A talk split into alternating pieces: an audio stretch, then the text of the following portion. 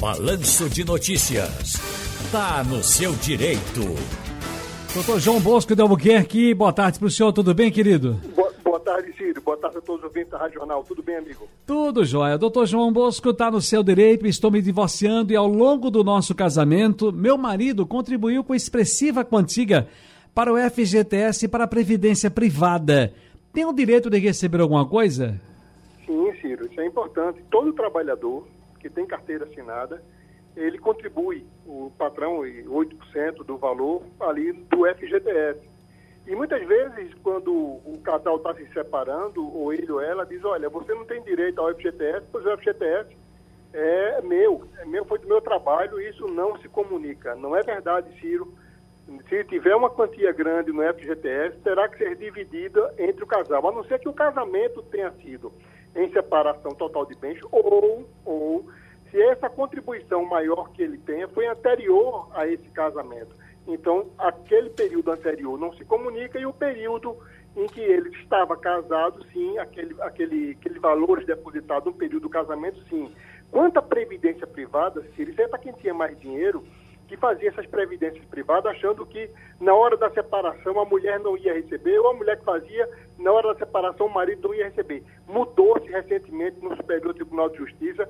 Quem também tem previdência privada, Ciro, vai ser obrigado a dividir. Quem fez essa reserva achando que o outro não ia dar o bote, agora sim vai dividir meio a meio.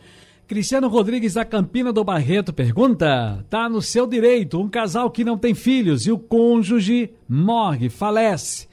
A mãe dele tem direito à pensão ou parte da herança, visto que a sua esposa está viva? Sim, tem direito, sim. Existe um direito concorrente, Ciro. Quando o casal é casado pela comunhão parcial de bens ou até pela separação de bens, tá certo? Uh, falece um deles e não tem descendentes, e existindo ascendentes, existindo pai e mãe, o pai ou a mãe, ou os dois, irão dividir com a esposa. Tá certo? Então, sim, a mãe tem direito quando o filho falece, mesmo casado, sem deixar descendentes, sem deixar netos. Certo. Agora nós temos aqui Sérgio do Rosarinho perguntando, tá no seu direito. Doação de imóvel, atenção, doutor João Bosco de Albuquerque. Doação de imóvel feita para duas pessoas. Uma delas morre a parte que cabia ao falecido donatário fica para os herdeiros ou volta para o doador?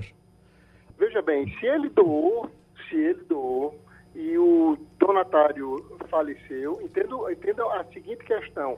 Se ele criou uma cláusula de que se a pessoa a quem ele fez a doação falecer primeiro de que ele, e nessa cláusula ele botou que esse bem doado voltaria para ele, volta para ele tá certo? Se ele criou essa cláusula na doação. Agora, se ele fez a doação e a pessoa vem a falecer, o herdeiro dessa pessoa, a quem ele doou, é quem irá se beneficiar, Ciro, não ele, porque ele não criou essa, esse gatilho para proteger dele e nessas situações. Você pode criar gatilho caso a pessoa não case e não deixe filho, retorna, e se casar, essa doação vai ser para os filhos, enfim, esses gatilhos se deixam no contrato no momento da escritura da doação. Muito bem, agora deixa eu trazer aqui. Uh, meu ex-marido sempre traz a namorada junto quando ele vem buscar o nosso filho aqui na minha casa para visitação. Sou obrigado a aceitar essa situação, doutor João Bosco. E quando ele manda a namorada vir buscar o meu filho, preciso deixar eh, que ela o leve? Veja que situação constrangedora, né? Isso vem acontecendo com muita frequência. A mãe aí reclama da seguinte forma: quando o pai vai com a, com a atual companheira, atual namorada, ele pode levar, claro, ele é o pai que está indo buscar e não tem ninguém que impeça esse pai de exercer a sua paternidade, o seu direito de convivência com o filho.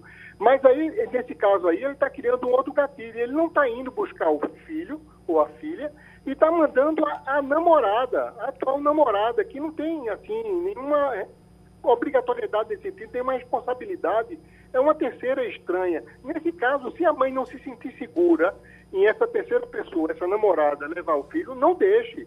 Não deixe e ligue para o pai, ou até se tiver um processo na justiça, informe que o acordo está sendo descumprido, que ele está mandando uma terceira pessoa estranha a buscar as crianças. É que tem que ter cuidado nessas situações, Ciro. Aliás, Muito deixa cuidado. eu aproveitar esse momento, doutor João, para chamar a atenção dos nossos colegas. Atenção, homens! Atenção, homens, serve para as mulheres também. Mas geralmente isso acontece muito com os homens. Por favor, ninguém é obrigado a viver com ninguém, correto, doutor João? Correto. Se você separa e tem filhos, eles são os menos, a mulher fazia os menos não, eles não têm culpa alguma.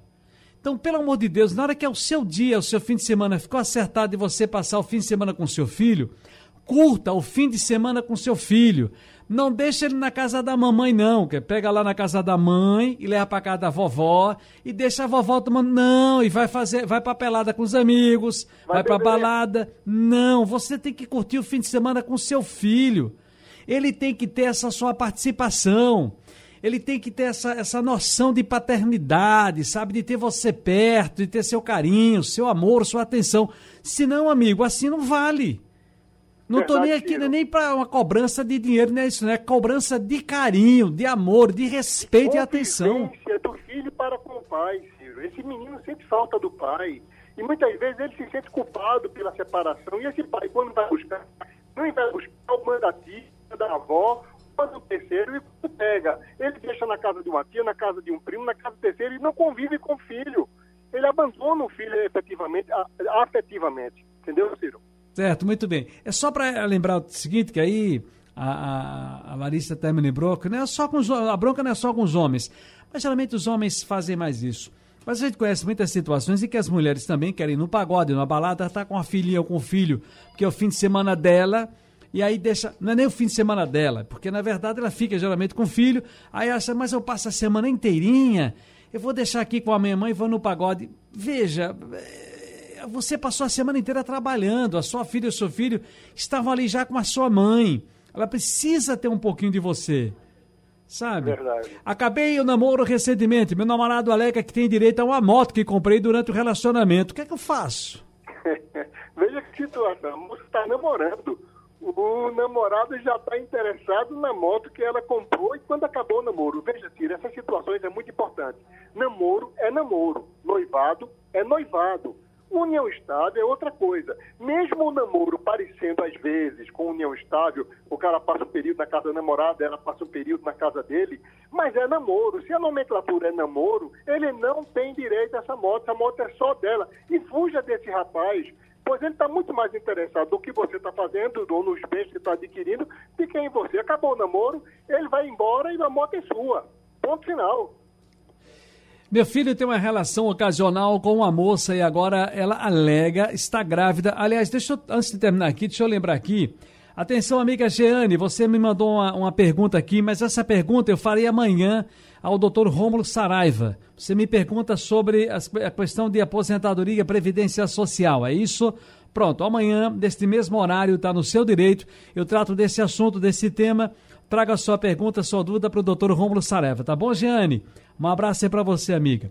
Está no seu direito o doutor João Bosco aqui, casos de, casos de famílias. É, meu filho teve uma relação ocasional com uma moça e agora ela alega estar grávida dele mas não temos certeza dessa paternidade. O que podemos fazer? É o velho DNA, doutor João? É o velho DNA. Em primeiro lugar, conversar com essa futura mãe. Tem alguns exames que tentam fazer a moça grávida, isso eu acho um absurdo. Está mexendo no, no, no, feto, ainda isso é um absurdo. Mas espera o nascimento da criança e com o nascimento faz o exame, comprovando a paternidade, esse pai tem que dar amor e assumir a responsabilidade pelo filho, mesmo que seja jovem ou velho, enfim, a criança não pediu para nascer e ela precisa de amor, de carinho, de atenção e que sejam consideradas as despesas. Agora, o exame DNA, Ciro, é o único exame que comprova cientificamente se é pai ou se não é. Se não for pai, agradece a relação que teve com as namoradas e, e ponto final. Entendi. Deixa eu ver aqui mais, está tá descendo aqui. Pronto. Uh, doutor João Bolso Albuquerque, muito obrigado. Foi um prazer mais uma vez ouvi-lo aqui. Está no seu direito. Um abraço grande. Um abraço, Ciro. Um abraço a todos os ouvintes. Felicidades para o senhor.